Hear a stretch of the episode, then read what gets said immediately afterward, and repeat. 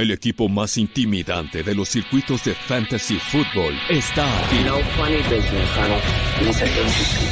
Ten a la mano tu bat con clavos, las cadenas y el boxer de acero, pero sobre todo la actitud necesaria para aterrorizar a tus I'm rivales. just gonna hurt you. Really, really. Esto es NFL Fantasy Squad NFL Fantasy Squad. con José Ramón Yaca y Diego Lozano. ¿Qué onda amigos? ¿Cómo están? Bienvenidos a Fantasy Squad. Hoy, en esta edición especial con Julio Martínez, mi gran amigo de la comunidad, una de las mentes que más respeto en esta, en esta comunidad y la verdad me encanta todo su contenido, estoy feliz de que, esté, de que esté hoy aquí con nosotros. Entonces, Julio, gracias por estar aquí, bienvenido a Fantasy Squad y espero la pases muy muy bien. Pues muchas gracias por la invitación, digo, creo que, bueno, es mi primera vez aquí en Fantasy Squad y la verdad estoy emocionado, creo que, pues bueno, ahora te toca a ti dirigir la conversación, hace una o dos semanas estuvimos en mi canal, entonces ahora te, te toca dirigir la conversación, me ha tocado en otra ocasión estar en tu, en tu, en uno de tus episodios de Spotify, entonces, y fue una conversación muy chida, entonces, emocionado, Sí. ¿no? Por estar acá. No, y en verdad gracias por estar acá y sobre todo lo quería hacer para un episodio especial, ¿sabes? Un episodio donde vamos a hablar sobre la previa temporada, una semana ya para la temporada regular. ¿Qué, qué es lo que más te emociona la temporada 2022 para iniciar con esta previa? ¿Qué es lo que más ansías ver? No sé si en la semana 1, que a veces creo que mucha, mucha gente como que toma mucha importancia para la semana 1, ¿sabes? Como, es como la semana donde la gente confirma, confirma o, o da por muertos sus priors. Entonces, ¿qué es lo que más te emociona de la semana 1 y en general de temporada 2022? Me gustaría decir que mis Cowboys, pero la verdad no me emociona mucho. Entonces, lo que, lo que realmente me emociona este año es, pues, ver, o sea, creo que es la prim- el primer año en el que realmente formo opiniones tan fuertes y tan fundamentadas en diferentes jugadores. Entonces, lo que más me emociona es ver la temporada desarrollarse y mejorar y entender los errores que se cometieron, lo que nadie se esperaba, etcétera, ¿no? Entonces, eso es lo que a mí más me emociona este año y, y aunque soy cowboy, un poquito ver a la ofensiva de Filadelfia. Sí. Que- Sí, claro, estoy de acuerdo y, y sobre todo es muy importante lo que dices porque creo que estoy igual que tú. Esta temporada ha sido una, una pretemporada y una offseason muy larga en donde ambos desarrollamos varias cosas interesantes para, para poder ver breakouts de jugadores, para poder medir rankings, para poder ver cómo lo hacía cada uno de los wide receivers o running backs que queríamos. Entonces creo que es muy interesante saber cómo qué también se ve el proceso mental eh, proyectado en la temporada regular. Obviamente habrá lesiones y cosas así, pero empecemos, y es una sección que, que me gusta bastante hacer, lo hicimos el año pasado también, que es como general, yendo del lado general, y obviamente te vas a ir tú un poco más hacia adentro del tema, pero empecemos por cada posición, vamos a ir quarterback, running back, wide receiver tight end, y son dos preguntas que te quiero hacer para cada una de las posiciones, obviamente yo también voy a dar mis jugadores que me gustan y todo esto, pero lo que quiero que, que veamos hoy es mejores estrategias para draftear quarterbacks y también cuáles son, no sé, tres, cuatro quarterbacks que te encanta seleccionar, ya sea en la estrategia que dices o en otro tipo de estrategia. Ok, bueno, la estrategia que más me gusta para coreback normalmente es esperarme, ¿no? Me intento esperar en la novena, décima ronda, ya que tengo un equipo formado. Este año he hecho una excepción. Si en la sexta ronda, o sea, si yo estoy al final de la sexta ronda y hay un, corre, un coreback corredor, o sea, dígase Correback. Un correback, dígase Jalen Hurts, dígase Kyle Murray, dígase Lamar Jackson, si uno de esos tres está, lo tomo, porque creo que ellos son el tipo de coreback que te da un edge. Si no, no me espero en la novena ronda y busco a Trey Lance, ¿no? Sí.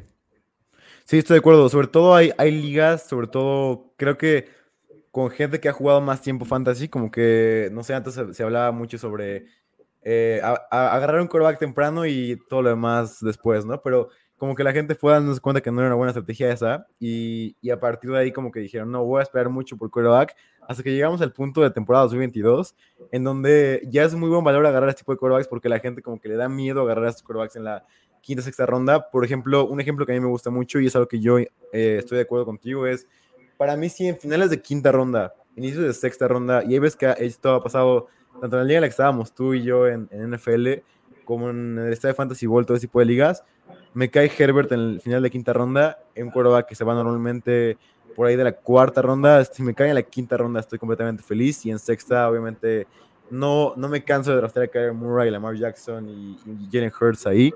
Y ves que te digo que hay, que hay Herbert también por ahí. Entonces creo que si estás en una liga con gente que ha jugado mucho fantasy, creo que es una buena estrategia.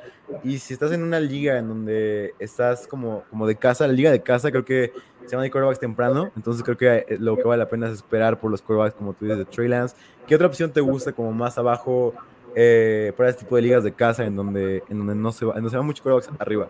Me gusta y, y, se va a escuchar raro, pero es que estoy viendo a Russell Wilson caer demasiado.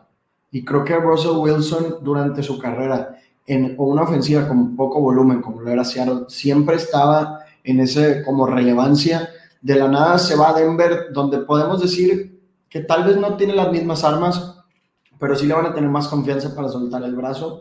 Lo vemos yéndose más tarde, ¿no? Creo que Russell Wilson, a pesar de ser una estrella, como que en fantasy no lo estamos valorando tanto.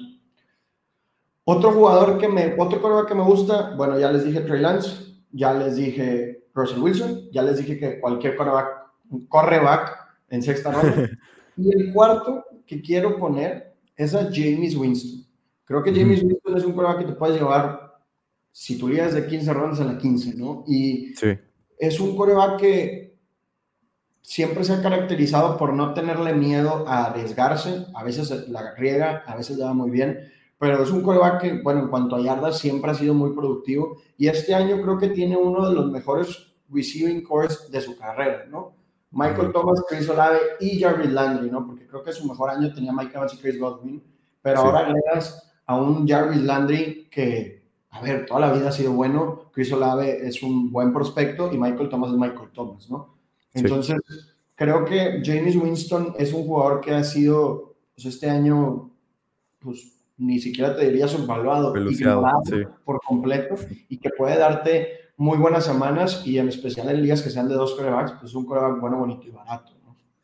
Sí, y sobre todo, lo que, tratas es- lo que tratas de hacer es como comparar a estos quarterbacks que tienen la posibilidad de hacer una temporada muy, muy grande. Y la verdad, yo nunca estaré dispuesto, es algo que, que me he dado cuenta, yo nunca estaré dispuesto a apostar en contra de James a liderar la liga en touchdowns, todo ese tipo de cosas, en donde obviamente puede pasar y obviamente va a tener interacciones horribles y va a ser la experiencia de James Winston, donde el, la jugada, primera jugada es un touchdown a Michael Thomas de 40 yardas eh, en un tight window throw y la otra es un- una interrupción directa al linebacker rival, directa a la Bonte David. O sea, es algo que pasa con James, pero Toda experiencia. Sí, es toda la experiencia, es la experiencia de James, la experiencia de James que se aplica a absolutamente todo. eh, pero en Fantasy no importa tanto, ¿sabes? O sea, James, si James tiene una temporada muy buena, una temporada donde es- tiene ese tipo de números, va a importar muy poco que sea un mal quarterback como tal en este tipo de, de rango. Y la verdad es que en las cuatro o cinco semanas que jugó, James fue.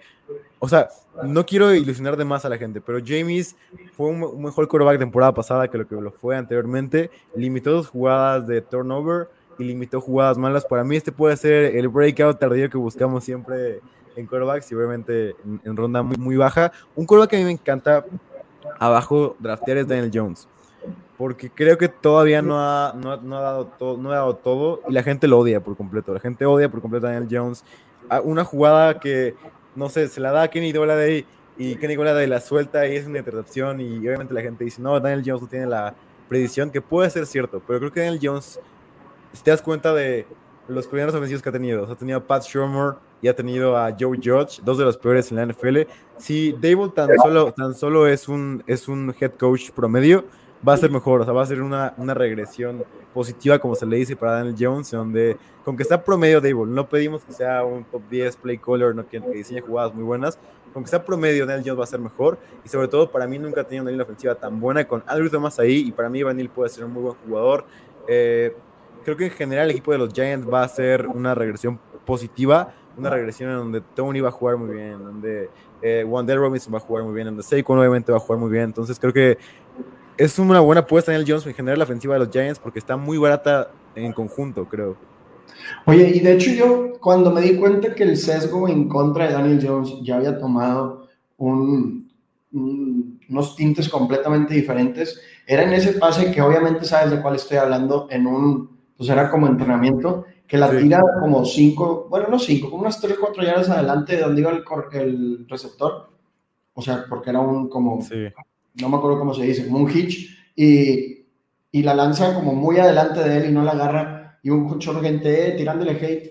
Luego ves bien la jugada y él apunta ahí porque, al porque a su receptor le leen todo el corte y si se la pone las manos al receptor, se la lleva el, el, de la secundaria. Entonces, la tira mal, pues no mal, pero la tira lejos adrede y todo el mundo le estaba tirando y la bolsa ya se estaba destruyendo. Entonces fue una buena decisión. Creo que el Daniel Jones de, de hace dos años lo hubiera intentado poner ahí y se lo hubieran llevado.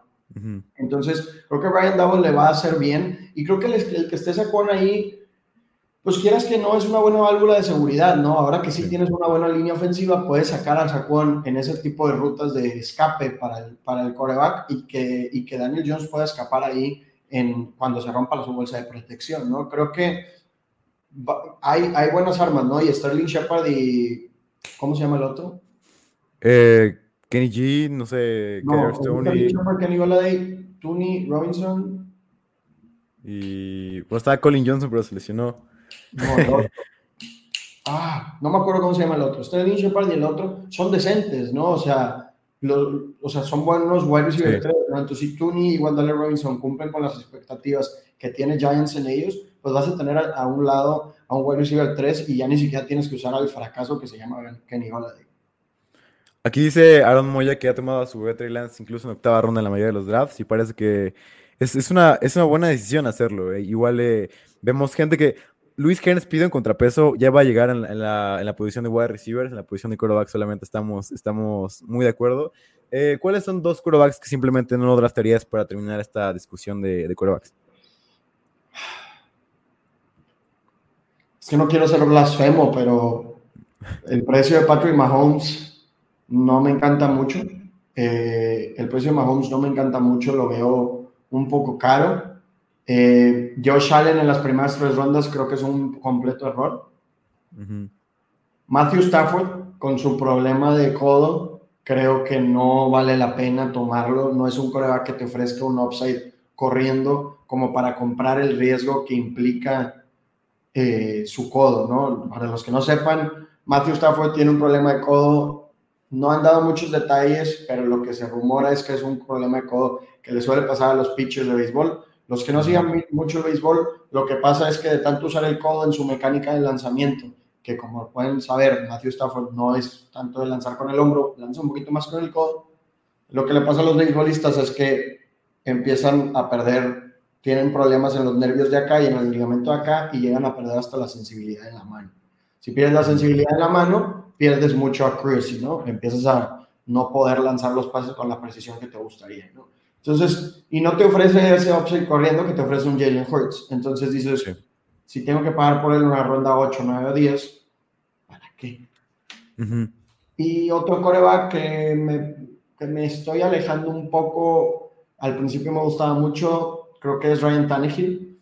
Eh, el problema que veo es que creo que la, la, el front office de, de Titanes nos dijo, quiero correr más la bola priorizando tener a, Derrick Henry sobre E. Brown. Y pues bueno, Traylon Burks, a final de cuentas, es un novato que suele empezar lento. Robert Woods, que viene de una lesión importante de ACL.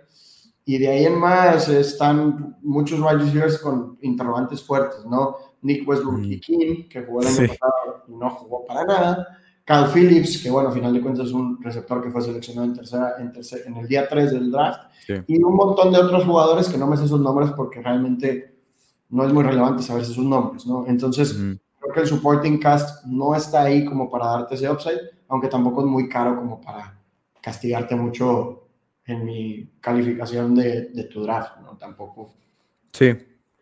Sí, estoy de acuerdo. Yo eh, estoy de acuerdo con, con, Stafford, creo que no lo pagaría. Y otro jugador que está por ese rango normalmente en los drafts, por ahí de novena, décima ronda, por encima de Justin Fields, por encima de Rodgers, a quien prefiero, por encima de posiblemente Cousins, a quien prefiero, es Derek Carr. Eh, Derek Carr, creo que no estoy tan por encima de él, me gusta bastante.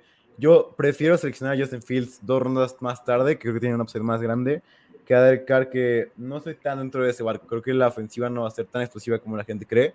Obviamente Davante ayuda muchísimo, pero va a ser, creo que también uno de los principales puntos que queremos ver todos, idealmente toda, todo, todo, la, todo amante de NFL, todo seguidor de NFL quiere seguir este punto en esta temporada, que es ¿qué tanto mejoran los quarterbacks con un wide receiver elite? Es, es para mí el tema principal de toda temporada NFL 2022. Para mí es el tema del año. Si hubiera una temática por temporada, la temática de esta temporada es qué tanto, qué tanto influyen los wide receivers elite en los equipos y qué tanto influye no tener a uno en, en, los, en los equipos.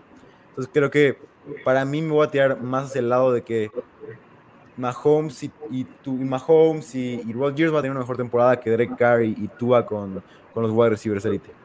Sí, yo, fíjate que con el de Derek Carr no estoy tan de acuerdo, porque fíjate que yo sí he tenido que escoger, por ejemplo, entre Carr y Cousins, a veces me llevo a Cousins y a veces me llevo a Carr, porque si no me llevé a Trey Lance, ya, ¿me entiendes? O sea, creo que hay como 10 quarterbacks que valen la pena, y cuando estás en una liga de 12, a veces te va a tocar ser el que no le cae uno bueno.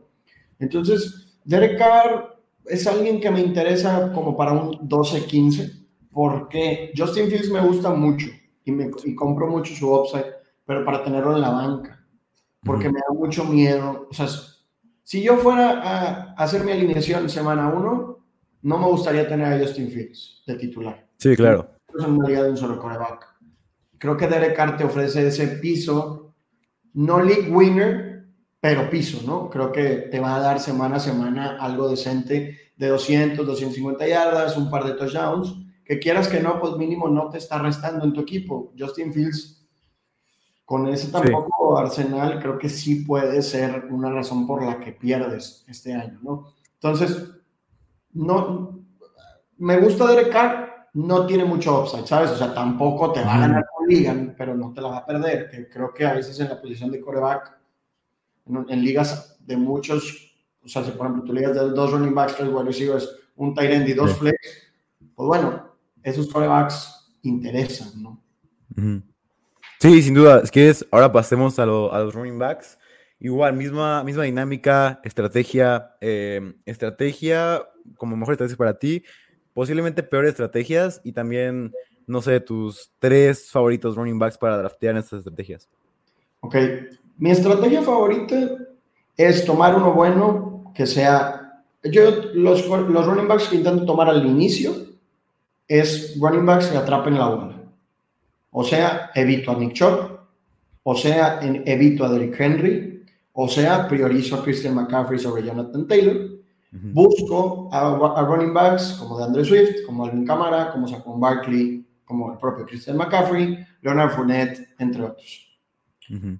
Luego, en rondas más tardías, busco llenarme de running backs, priorizando los que son running back 2 de su equipo, pero con participación, uh -huh. y que sean baratos, ¿no? Dígase, Kevin Hunt y Tony Pollard, que son como los caros de ese sector, y luego encuentras a Darrell Henderson, Niheim Hines, eh, Kenneth Gainwell, etcétera, ¿no? Sí. Entonces, ¿cuál es la estrategia para mí? Yo creo que hay dos opciones en cómo me gusta draftear a mí.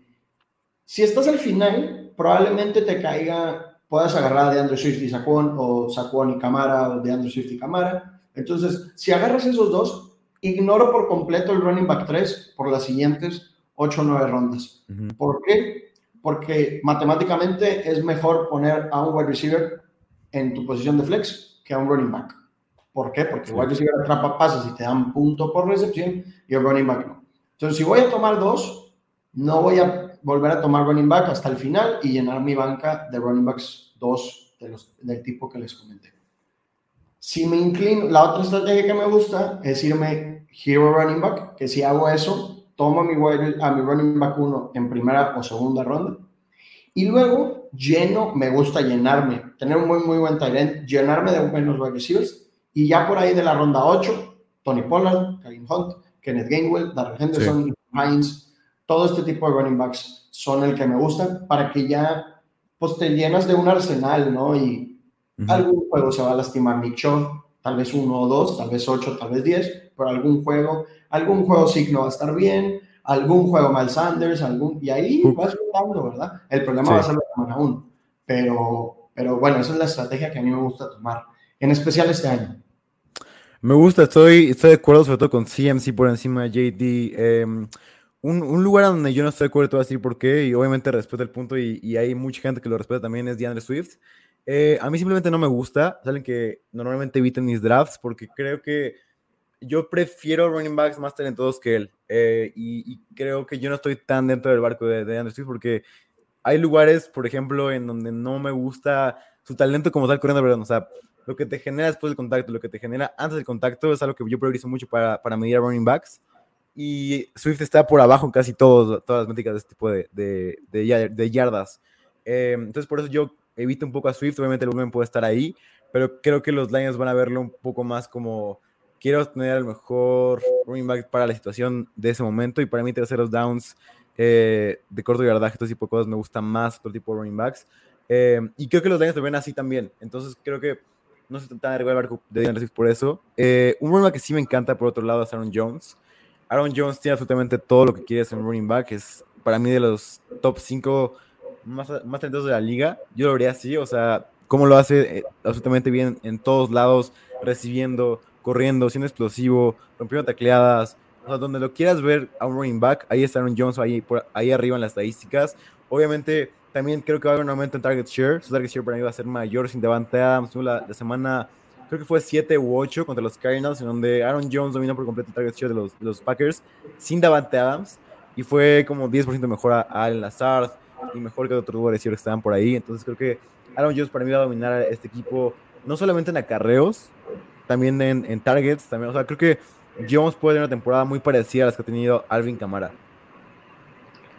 Yo, fíjate que, bueno, regresando a lo que hablaste de Andrew Swift, Creo que el año pasado se vio mal, creo que no fue muy efectivo, no fue muy eficiente. Lo bueno es que Jamal Williams fue peor. Entonces, pues o sea, si a esas vamos, probablemente de Andrew Swift mantenga su puesto por descarte, ¿no? Y la verdad es que, bueno, mi estilo va hacia buscar a los running backs que tengan el volumen que a mí me gusta, que es el de los pases. Entonces, de Andrew Swift, por eso sí entra en la categoría. Creo que estoy de acuerdo en que tal vez no es el mejor running back en el juego terrestre, pero en el juego aéreo creo que se vio lo suficientemente bien como para que le respeten ese rol que le dieron el año pasado. Y si le llegan a dar un poquito más, pues me voy de gane. Y Aaron Jones, a mí lo que me preocupa de Aaron Jones, a ver, es que el problema, ¿por qué no estoy tomando Aaron Jones mucho? Porque se está yendo en el precio de Saquon, de Camara, de Mark Andrews, de Stephon Dix, a veces está de Devante Adams. Entonces, muchas veces me veo en un escenario donde me gustaron Jones, pero me gustan más los que están ahí en el draft y por eso no lo estoy agarrando. A mí lo que me preocupa un poco es la involucración de, de AJ Dillon. Eh, creo que AJ Dillon se va a llevar un poquito del juego terrestre y Aaron Jones, como bien decía, se va a convertir en una especie de receptor porque no tienen a nadie más. Entonces, pues sí, tal vez estás poniendo un wide receiver en el, en el puesto del receptor, pero creo que para tocar ese upside que nos gusta, necesitas que J. Dillon se lastime. Entonces prefiero agarrar a Saquon o a Camara, que no necesito que nadie se lastime, ¿verdad? Ellos ya, ya tienen ambos roles.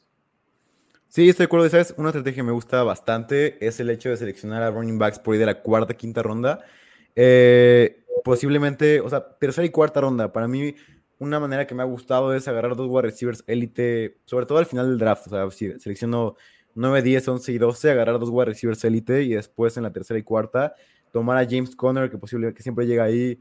James Conner, Travis Etienne, Brice Hall, tipo running backs que la verdad me gusta mucho su volumen y creo que pueden hacerlo muy bien esta temporada. Sobre todo James Conner desde el lado de volumen de juego que va a ser para mí inmenso. Para mí puede tener un volumen top 6, top 7 de tanto de snaps, como de porcentaje de carreras en zona roja, porcentaje de snaps en terceros downs, todo tipo de cosas creo que va a ser con va a estar ahí arriba. Para mí puede tener semanas muy, muy grandes donde no sea un buen running back, pero tenga el volumen y siempre esté ahí en el campo, que es lo que me gusta a mí bastante. Entonces, ETN, Briscoe, eh, todo tipo de running backs, Connor, que siempre llega a tercera ronda, no sé por qué, eh, me gustan mucho. Y ahora, quiero hablar sobre este James Conner? James Conner me preocupa yo fui el soldado más fiel de James Conner el año pasado porque lo tomaba en novena ronda. Lo tenían todos mis Dynasty, lo tenían todos mis redraft, me fue muy bien. Ahora como que en tercera me asusta un poquito pagar por él. Siento que hay muchos running backs en el equipo que tal vez no sean buenos, pero están ahí, ¿sabes? O sea, está Ino Benjamin, está Keontae Ingram, está Darrell Williams, sigue ahí, ¿no? Sí. Yo no veo ninguno teniendo más de 15 carreos. La verdad, yo no veo como... Es que el problema es que si a cada uno le dan 10, me le bajas mucho el, el 10%, me refiero, de rushing share, y luego lo que se lleva Murray, pues ya estamos hablando de que a Connor le toca la mitad nada más, ¿no? Eso es lo que a mí me preocupa este año. Entonces, normalmente me he visto tomando running back, tight end, wide receiver, o running back, wide receiver, wide receiver, y nunca, y en la cuarta sí tomando mucho Etienne. Etienne me encanta este año. Me encanta, me encanta, me Sí. encanta. Sí, lo que puede generar es, es inmenso.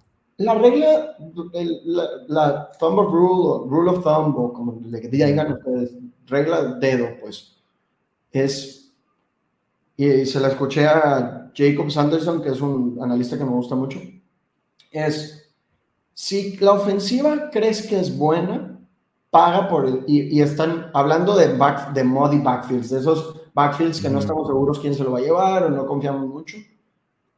Si es un buen equipo, pero no sabes quién es el running back, siempre ve por el más barato. El caso de Darrell Henderson, sobre, que lo prefiero en la ronda 12 que acá en Makers en la cuarta, por ejemplo. Sí. Y si es un backfield, o sea, un equipo que no te interesa, como por ejemplo Jacksonville, toma al talentoso. Ujú. En el, es el caso de Travis Etienne, ¿no? Entonces, Sí. este siempre es mi, mi, mi reglita, ¿no? O sea, si está Ika Makers, pues realmente no sabemos si va a ser el lead o Darrell Henderson, mejor paga por Henderson. Es más barato. Damien Harris, Ramón de Stevenson. Damien Harris se suele ir una o dos rondas antes, Ramón de Stevenson. Y así te vas. Pero Brees Hall contra Michael Carter, pues voy a apostar por el talento, Brees Hall. Sí, sin duda. Eh, ahora hablemos un poco de Cam Akers porque me parece interesante seguir por esta, por esta línea. Cam Akers tuvo en los partidos que jugó en 2021 menos 1.08 yardas por, e- por encima de lo esperado, o sea que sería 1.08 yardas por debajo de lo esperado, que es el peor número que hemos visto en los últimos cinco años de un running back. Estuvo eh, bastante por, estuvo por debajo de Mike Davis, Choba Hobart y Alex Collins. Entonces, este running back estuvo por debajo de Cam Akers. Eh, creo que para, yo no veo cómo y no sé cómo la gente lo ve. Y también Akers no fue top 15 ni siquiera en la temporada donde fue su breakout, se supone de novato. Ni siquiera fue top 15 en yardas por encima de lo esperado en esas semanas. No fue top 15 en yardas después de contacto. No fue top 15 yardas antes del contacto en esas semanas en las que jugó muy bien. Entonces, yo no veo el talento Cam Akers. Y para mí, Henderson siempre ha sido un running back más talentoso que Akers.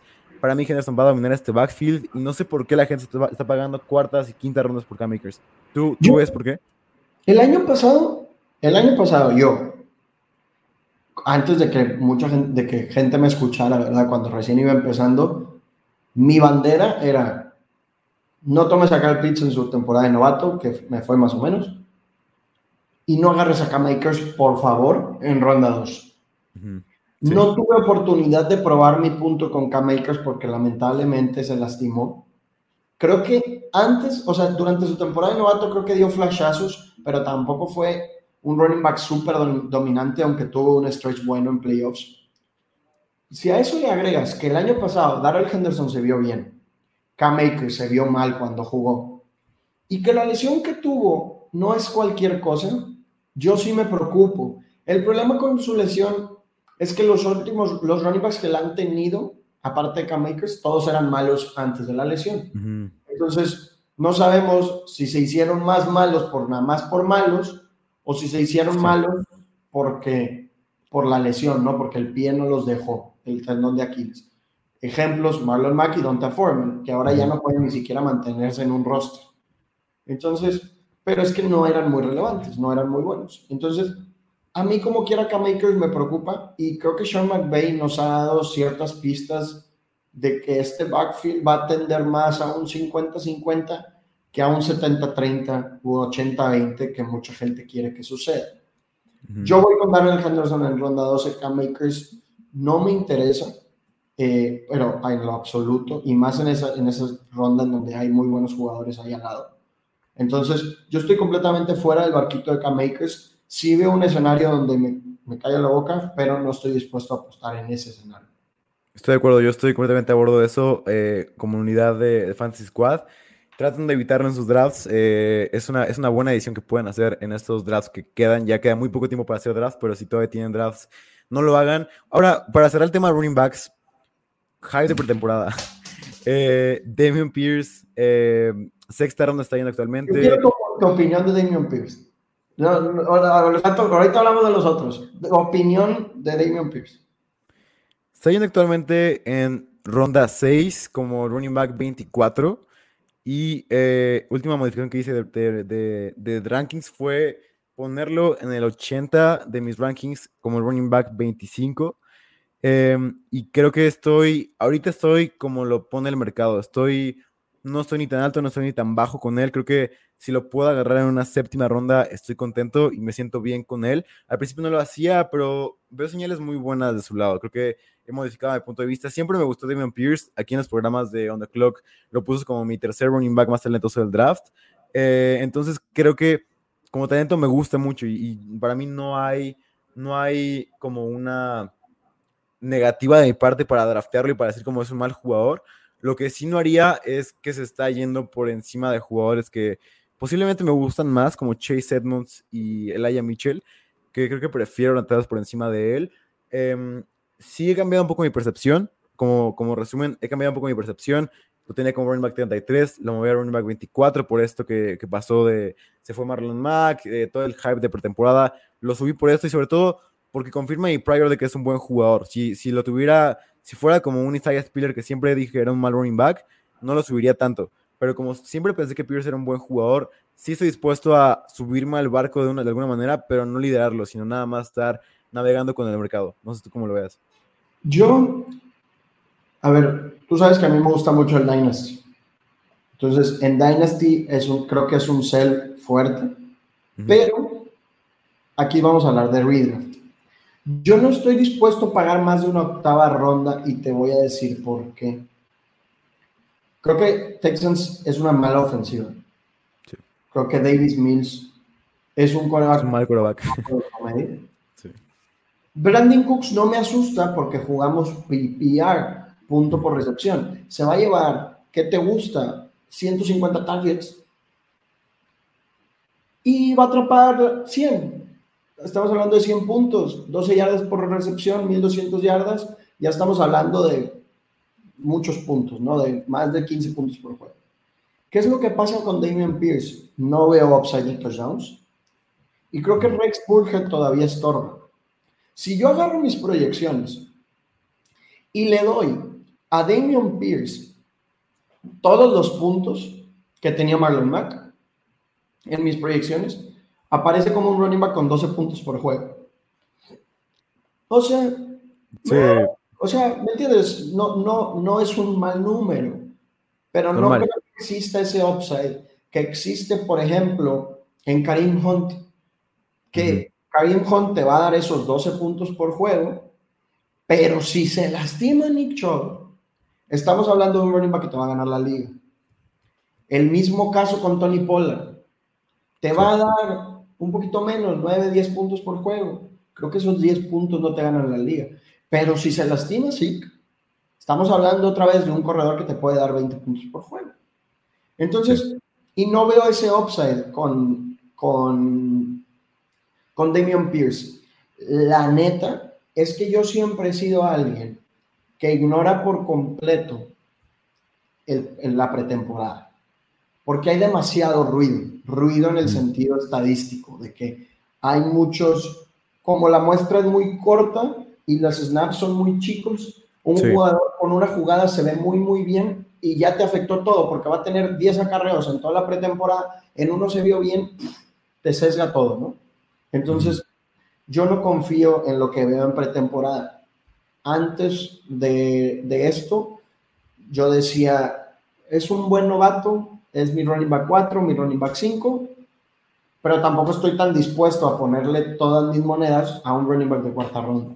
Entonces, voy octava, novena ronda, sí.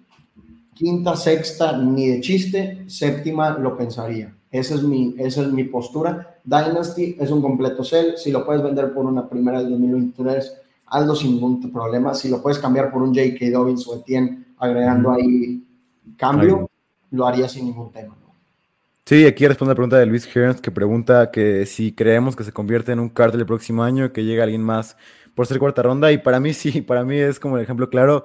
Eh, sobre todo con una clase llena de running backs buenos, con Villan Robinson, con running backs que tienen todo el talento para hacer eh, Cow Backs, creo que va a llegar alguien más eh, por ahí de segunda ronda. Aparte, con una institución que le encanta tener running back, que es muy de la vieja escuela, ¿sabes? Su, ve su head coach, entonces creo que sí. Te digo que otra cosa es lo que a mí me, me asusta de los running backs de día, de día 3, o sea, de cuarta ronda en adelante. No solo que la NFL no confía tanto en su talento y se esperó hasta el día 3, pero que además, ¿qué pasa? Digo, si en la semana 15 toco madera, Damian Pierce se truena el ACL. ¿Qué va a pasar? Van a sí, sí, ya. Sí. Obviamente van a tomar otro running back. ¿Qué le hicieron a James Robinson? Seleccionado al Pro Bowl. Tomaron a Travis Etienne en primera ronda. Sí. ¿Qué le hicieron a Michael Carter? Tuvo un buen cierre. Tomaron a Reese Hall en segunda ronda. Y como esos casos, hay muchos. ¿Qué le hicieron a Ramón Stevenson? Acaban de tomar otros dos running backs en, en, en el draft. Entonces, no, no, estoy dispuesto a tomar ese riesgo. ¿Qué, qué pasó con J.K. Dobbins? Se lastimó y le respetaron su lugar. Etienne se lastimó y le respetaron su lugar. Y yo creo que eso no es algo que pasa con, con running backs de cuarta ronda. Eso es otro riesgo que no estoy dispuesto a tomar, aparte del, del que tomen a otro running back, como bien decía Luis. Sí, sí, sí, estoy de acuerdo. Ahora, para cerrarlo ahora sí, y ya pasar a wide receivers, eh, ¿cuáles son tus tres running backs favoritos para, este, para esta temporada? No por tres running backs favoritos, pero no por, no por ranking, sino por valor que te puedes llevar. Ajá. Camara y Barkley lo voy a poner como uno solo. Karim Hunt. Y voy a poner a Darrell Henderson por encima de Niheim Hines. Darrell Henderson. Me gusta. Yo voy con Aaron Jones como mi, número uno. Como segundo, eh, voy a irme con James Conner en tercera ronda. Y como tercero, voy a irme. Está complicado, pero me lo voy a jugar con James Cook como mi tercer running back que más me gusta para esta temporada. Rashad White. Ok, si le pasa algo, veríamos un muy buen chico. Vayamos con wide receivers. Em, igual, tu estrategia favorita, wide receivers favoritos, wide receivers que evitarías.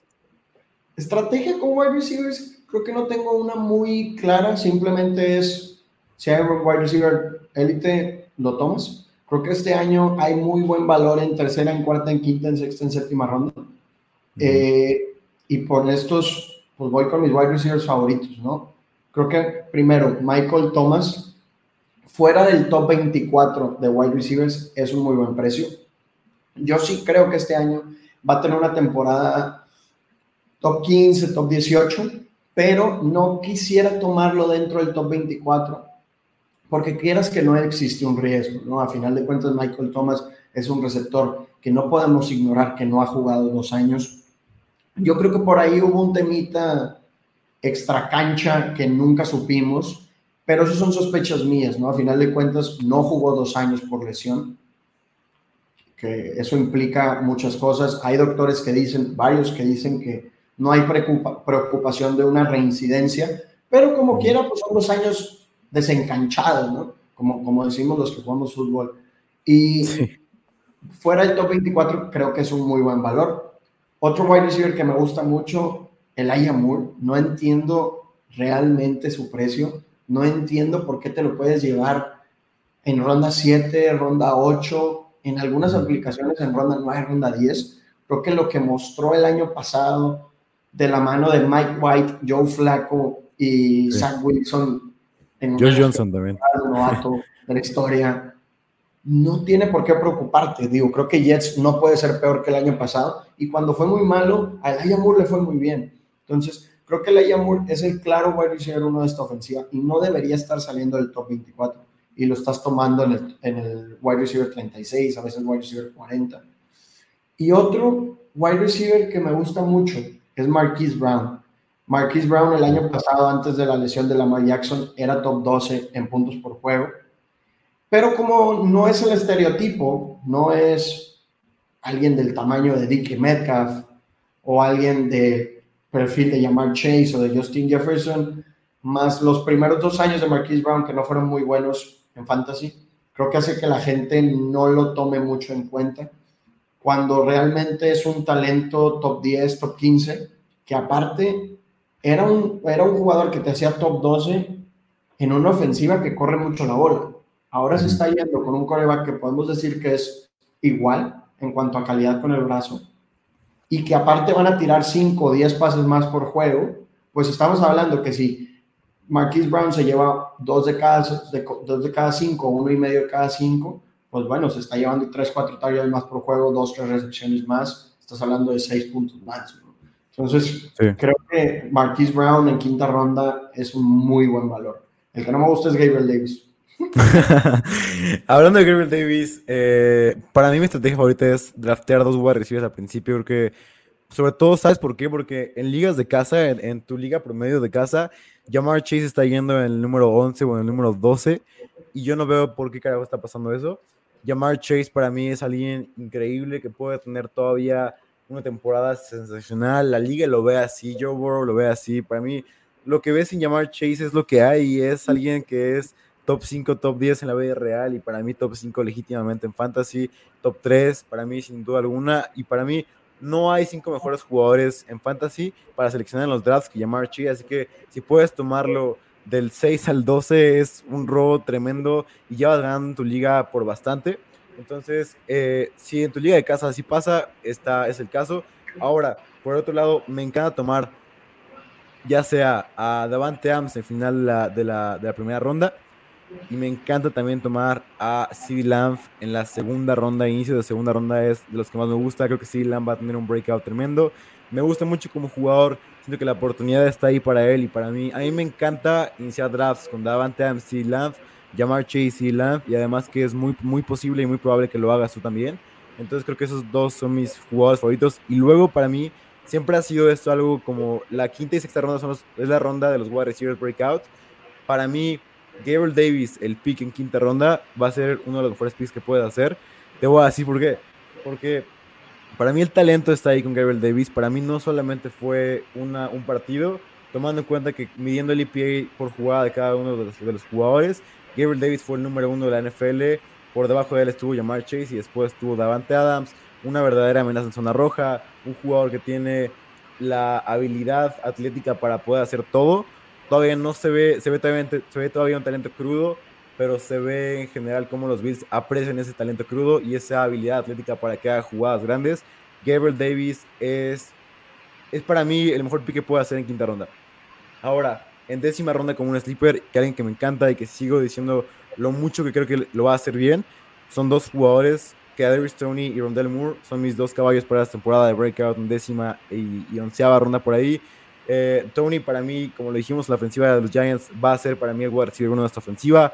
Va a tener un breakout y Rondell siempre lo he dicho que es uno de los mejores separadores de la NFL y para mí tiene absolutamente todo para ser el wide receiver uno de la ofensiva las primeras seis semanas. Ojalá que la lesión que pueda jugar semana uno, pero para mí a partir de semana dos va a ser una cosa de locos de del mundo.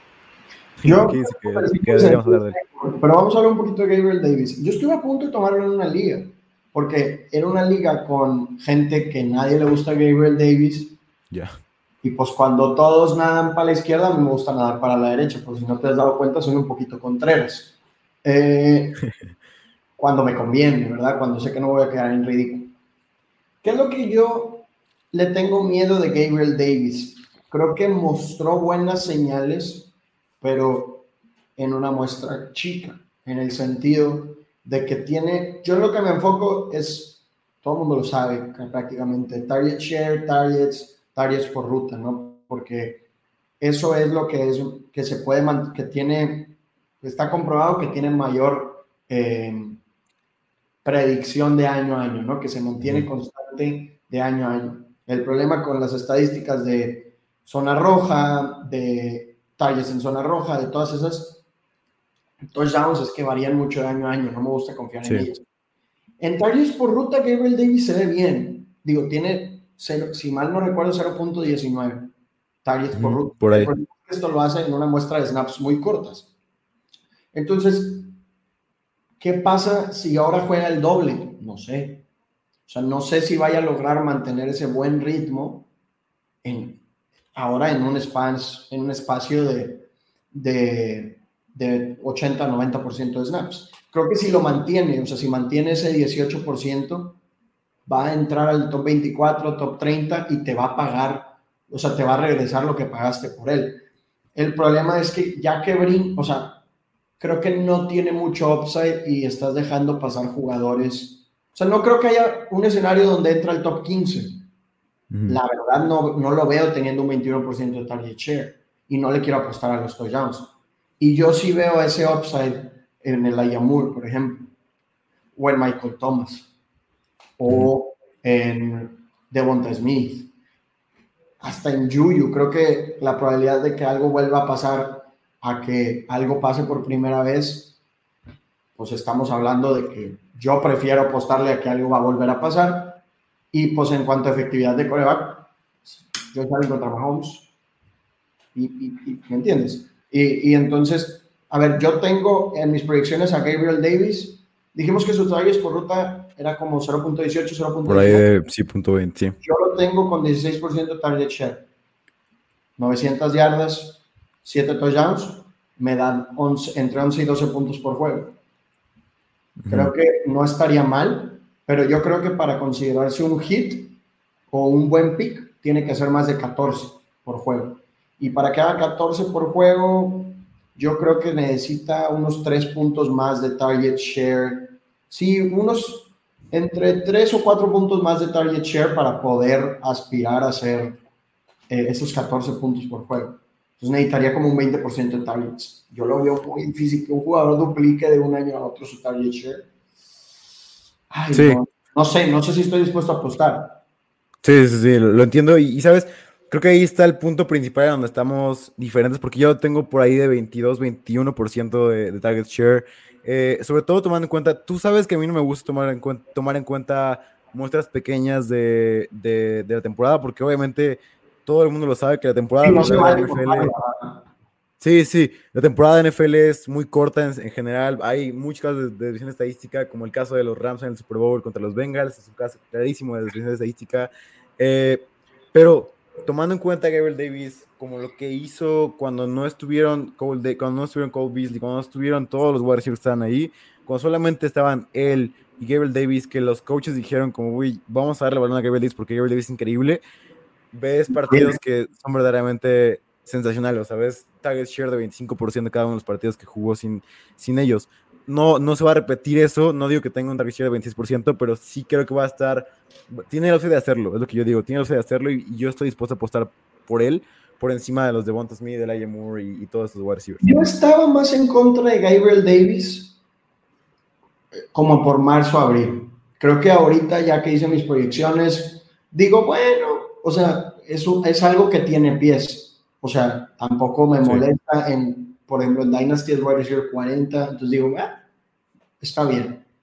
Pero luego ya que me puse a ver el ADP, ahí es cuando no me gusta Gabriel Davis, porque veo jugadores que me gustan más, más baratos, ¿no? Entonces, ese es mi tema con Gabriel Davis.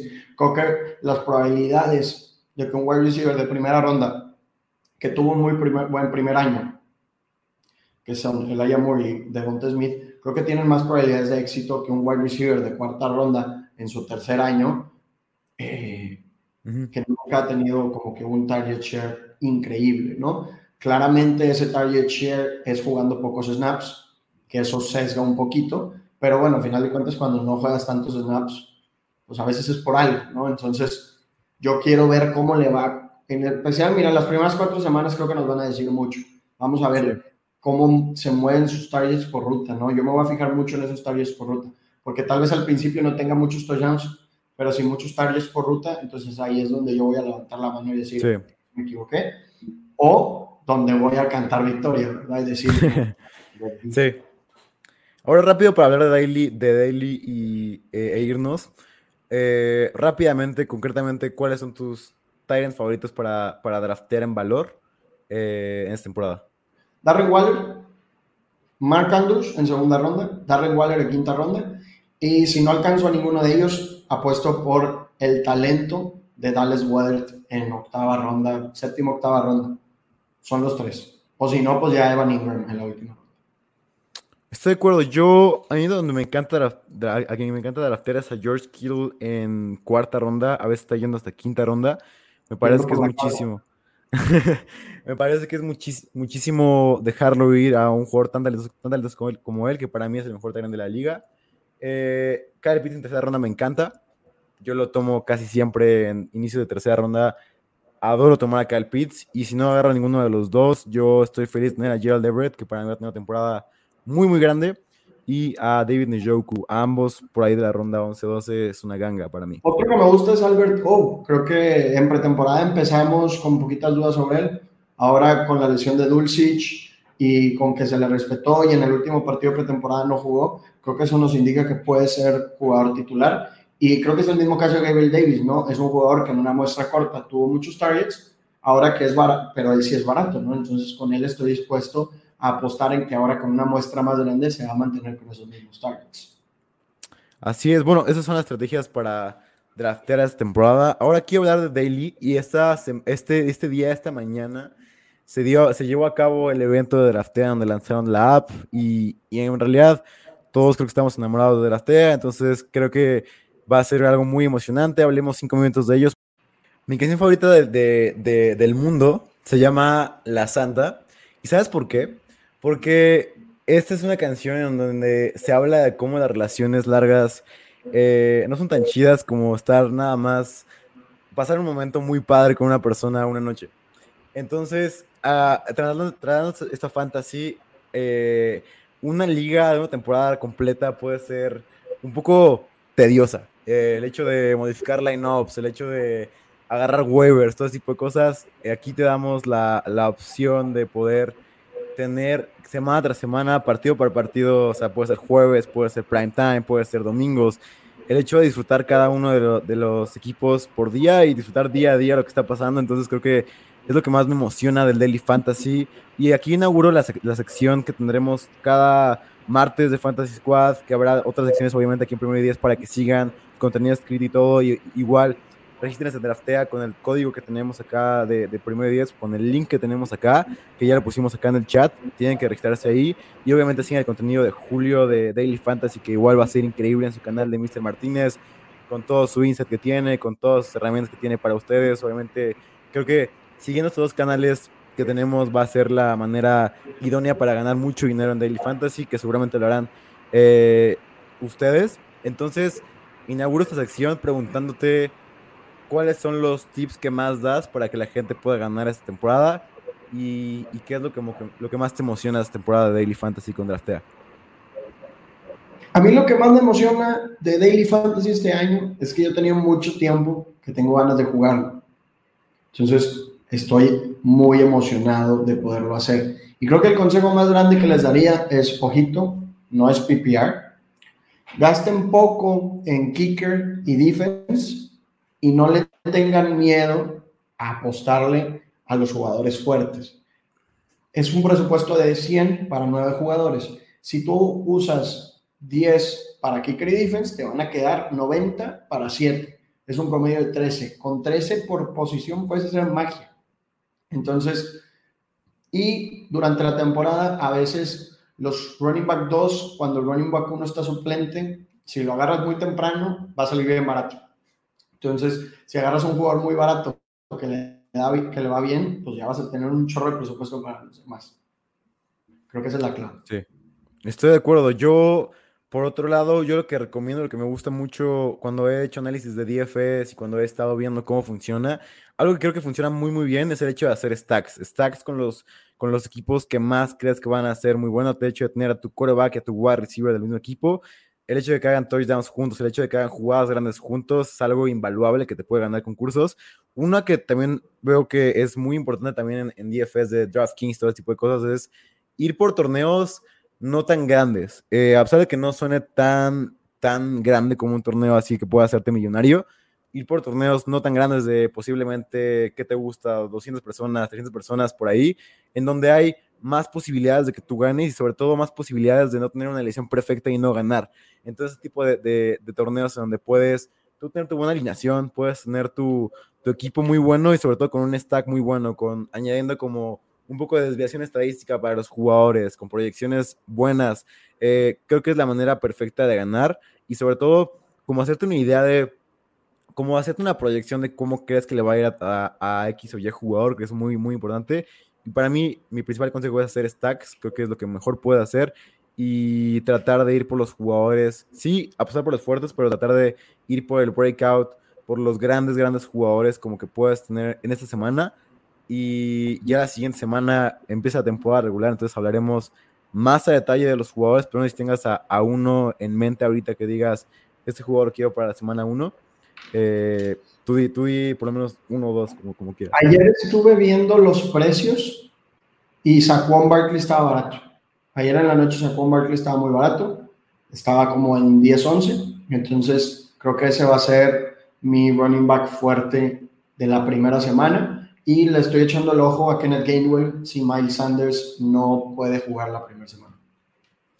Mucho ojito que James Cook en la semana 1 enfrente a los Rams, que si no lo sabían, los Rams permitieron una cantidad inmensa de, yardas a los running backs recibiendo.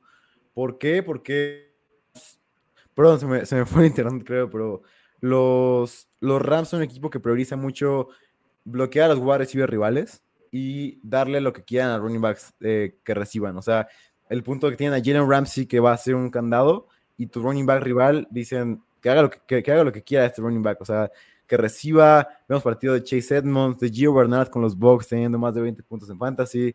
Y Cook, si algo, sin algo es bueno recibiendo. Entonces creo que puede ser una, una gran opción.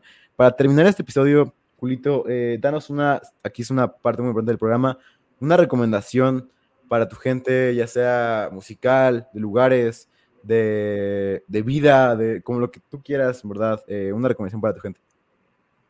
Si no eres de Monterrey y nunca has venido, cuando vengas, tienes que ir al estadio de mis Tigres y sentarte en zona de Gol Norte, que es donde están los libres y locos, y te vas a enfrentar a un ruido y un ambiente que no has vivido en ningún estadio ni de México ni de Estados Unidos.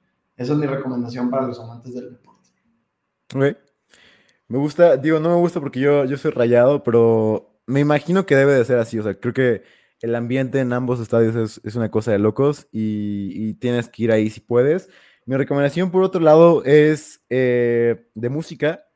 Sobre todo si, hay gente aquí del, del, del, mundo del reggaetón que no ha escuchado a, a Eladio Carreón con Bizarrap. Es una joya de canción, es una canción que, sobre todo en las mañanas, ¿sabes? Cuando estás entrando al trabajo, a, a la escuela, eh, te hace ver como que, uy, soy el mejor. Así siempre la, la mentalidad que debes de tener para, para entrar a cualquier cosa. Julio, ¿dónde pueden seguir? Y muchas gracias por haber estado aquí. Eh, es una, una, mente increíble del mundo y, y, siempre es muy padre hablar contigo. Un honor, días, estar aquí acompañándote en este episodio. Y pues bueno, a mí me pueden encontrar como Mr. Martínez 9 en Twitter. Y acabo de empezar, bueno, ahí se pueden suscribir a mi boletín informativo semanal que empieza pues después de la primera semana, donde les voy a poner recomendaciones de Daily Fantasy, donde voy a hablar sobre lo que pasó el fin de semana y pues tengo un nuevo canal en YouTube, Mr. Martínez. El primer episodio fue con los DIE, entonces pues son, son dos razones para que vayan y pues bueno, muchísimas gracias por la invitación. Y nada, pues estamos a una semana del glorioso kickoff. Así es, y para ese, para ese kickoff tenemos un evento en primer día que deben de ir, les va a encantar, voy a estar yo ahí presente, así que vayan ya y todavía no sé si puedan todavía inscribirse, pero en realidad creo que va a ser un gran evento y vamos a pasar muy muy bien. Entonces, nada, espero que la pasen muy bien. Muchas gracias, Julio, por haber estado aquí de nuevo y nos vemos el martes con Yaquita acá. Sobres.